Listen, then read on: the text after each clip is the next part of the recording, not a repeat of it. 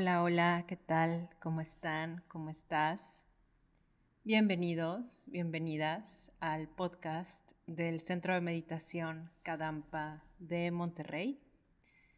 Lo que escuchas en estos episodios, eh, estos breves episodios, a veces no tan breves, son enseñanzas que provienen del budismo, del budismo Kadampa, Em, es para todo el mundo, es para ti, para todos. Y lo que queremos es poder acercarte aquí en el Centro de Meditación Kadampa de Monterrey, que puedas escuchar y, e inspirarte a solucionar los problemas de la vida cotidiana con una perspectiva diferente y que nos dejen enseñanzas especiales para aumentar nuestra paz interior, eh, aumentar nuestra sabiduría, aumentar nuestra compasión y disminuir estados mentales que nos causan sufrimiento y problemas. Mi nombre es Genkel Sanshima o Genshima o Shima, como gustes. Soy monja budista Kadampa, mexicana, y soy maestra aquí en Monterrey, en México. Este episodio es la segunda parte de un tema que denominamos cómo sentirnos mejor con nosotros mismos y que en esta ocasión vamos a hablar del rechazo. Si aún no has escuchado el episodio anterior, lánzate, es súper recomendable. Y ahí hablamos de la causa raíz de sentirnos mal cuando nos rechazan. Mucho se puede decir y se ha dicho de este tema, Hoy hablaremos cómo lidiar con el rechazo en sí. En el episodio anterior, como mencioné, hablamos de la raíz del dolor y me gustaría repetirlo.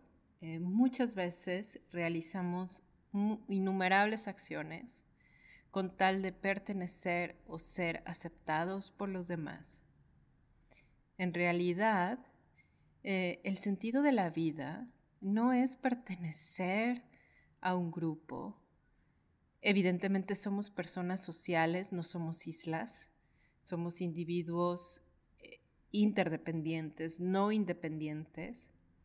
Estamos claramente unidos con los demás, nuestras acciones afectan a los demás, nosotros nos vemos afectados por sus acciones, pero en nuestro afán por no sentirnos solos o solas, a veces hacemos muchas cosas, con tal de caber, de pertenecer, de ser aceptados. Y lo hacemos desde ocultar cualidades o características de nuestra persona hasta pretender tener cosas materiales, tener, haber vivido ciertas experiencias.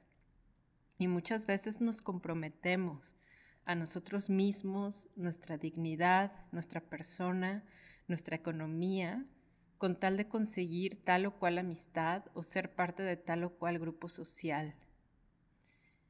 Parte del sentido de nuestra existencia está en amar, porque hace falta muchísimo amor en nuestro corazón, en nuestras relaciones, en nuestra sociedad.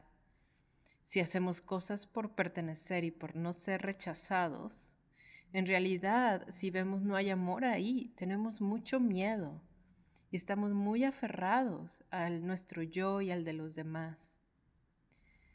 Buda nos enseña con muchísima sabiduría y compasión que el verdadero sentido de la vida no radica en los logros externos. Fíjense en el libro Nuevo Ocho Pasos hacia la Felicidad, que puedes encontrar en la editorial Tarpa, en tarpa.org org, T-H-A-R-P-A.com, tarpa.com, diagonal MX.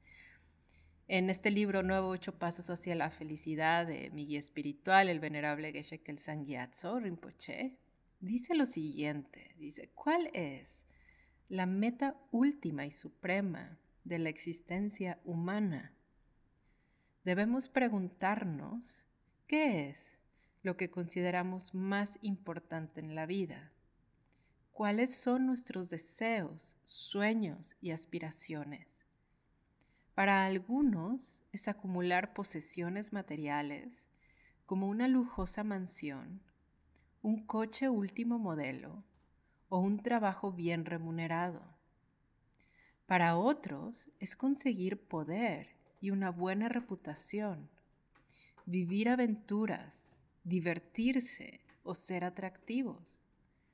Muchos otros intentan darle sentido a su vida, manteniendo relaciones con su familia o círculo de amistades.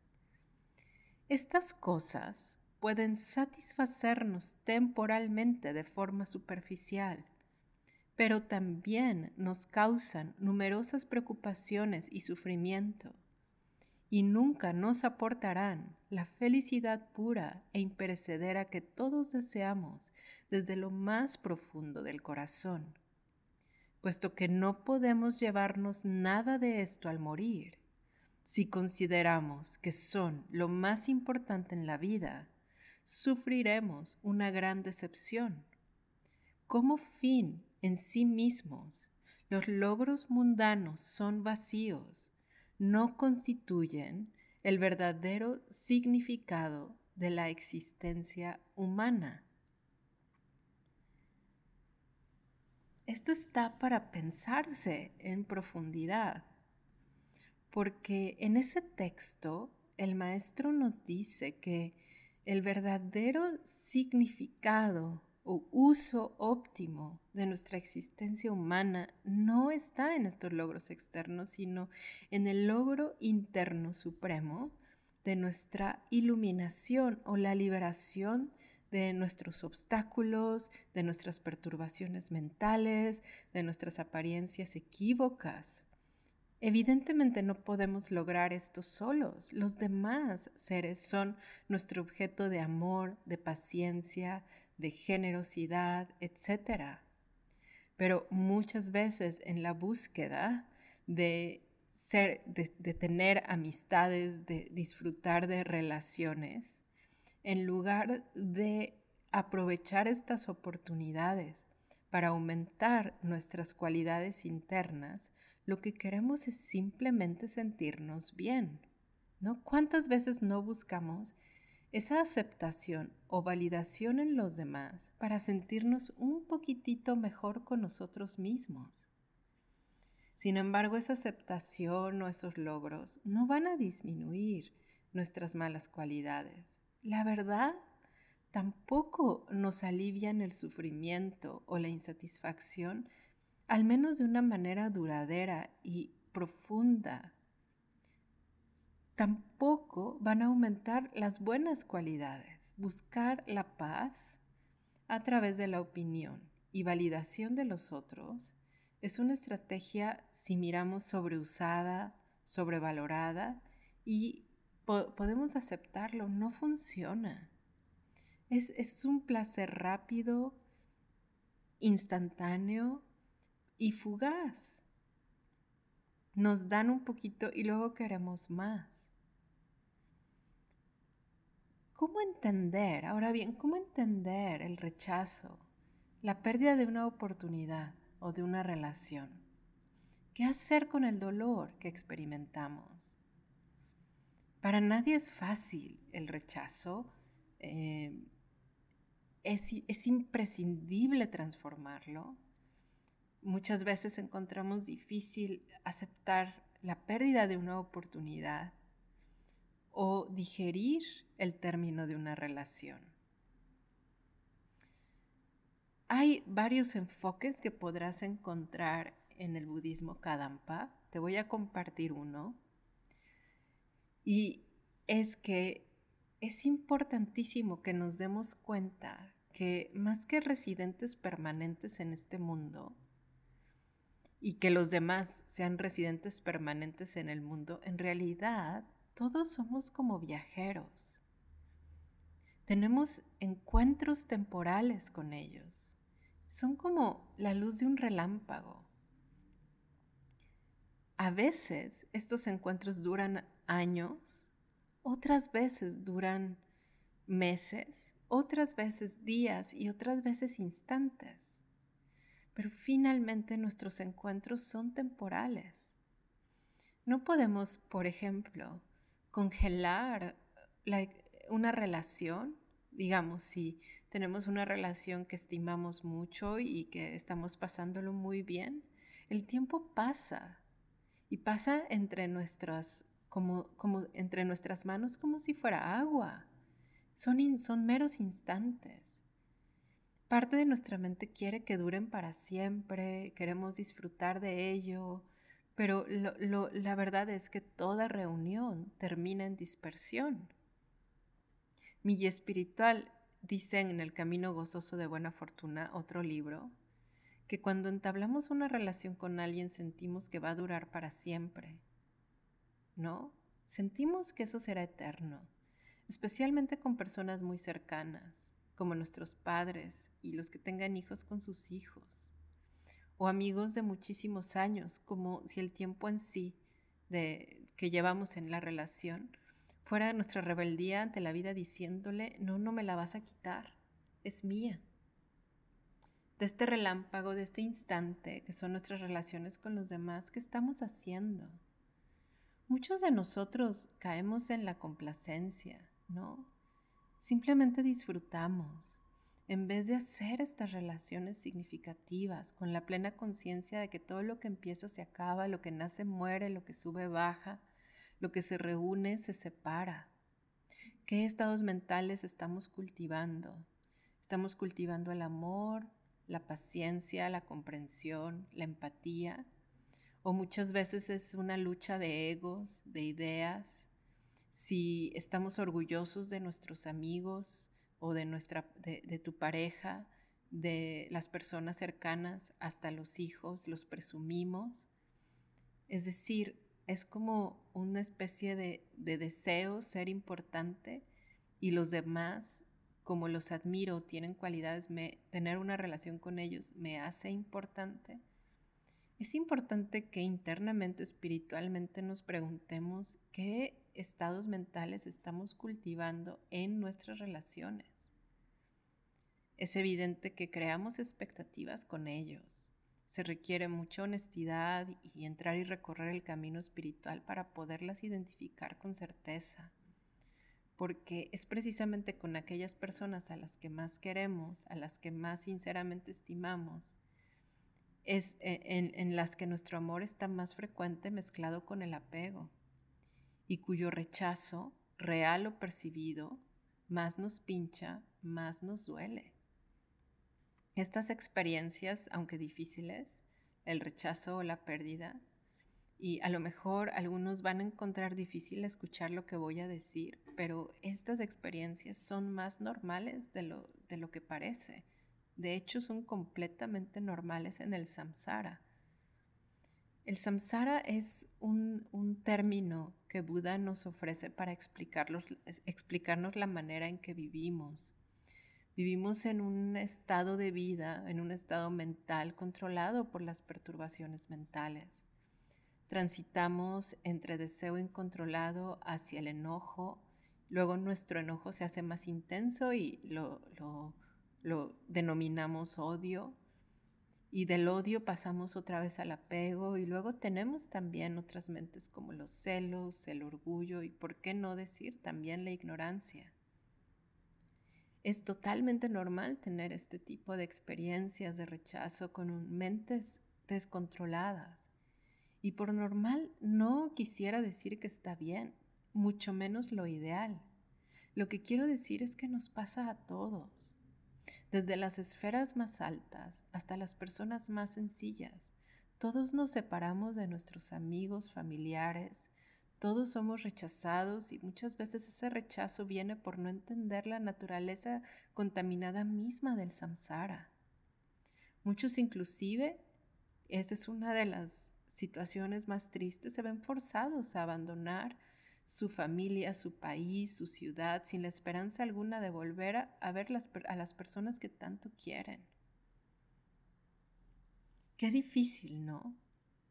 Y, si estás escuchando este podcast y has escuchado otros episodios, un ánimo de Buda constante es inspirarnos para generar el deseo de alcanzar la liberación de esta clase de experiencias, entendiendo que ellas provienen de nuestra propia mente.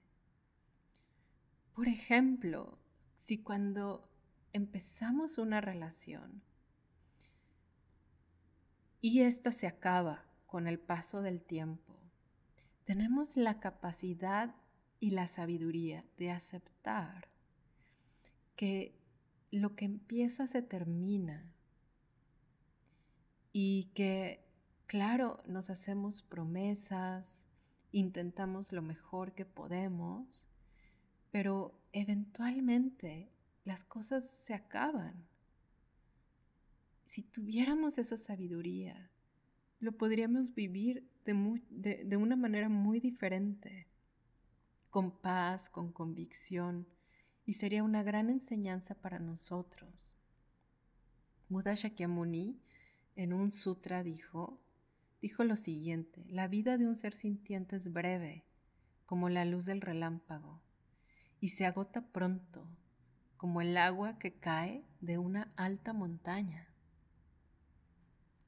Imagínate esta vida tan breve, tan corta, que se agota rapidísimo, ¿Por qué pasamos tanto tiempo preguntándonos por qué nos han rechazado? Si la otra persona tiene la, plena libertad de hacerlo o no. Ahora, de nuestro lado, podemos aprender a estimar a todos los seres, nos quieran o no. Podemos aprender a respetarlos en su libertad y en su decisión y nosotros seguir cultivando las cualidades que realmente importan. En muchos casos, claro, duele, duele perder, duele ser ignorados, duele ser menospreciados. Pero, ¿qué tal si nos proponemos hacer las paces con esto, que es natural en el samsara? Los practicantes Kadampas lo utilizaríamos para generar la mente de sabiduría de la renuncia, que es el deseo de alcanzar la liberación permanente de todo el sufrimiento, la paz interior verdadera. Otros quisiéramos generar compasión. En el libro Compasión Universal dice, cuando los bodhisattvas ordinarios, los bodhisattvas son practicantes muy especiales cuya motivación principal es alcanzar la iluminación para beneficiar a todos los seres sintientes. Y dice, cuando los bodhisattvas ordinarios experimentan el menor de los sufrimientos, su compasión por los seres sintientes aumenta porque ven en su propio dolor un ejemplo de lo que otros han de padecer.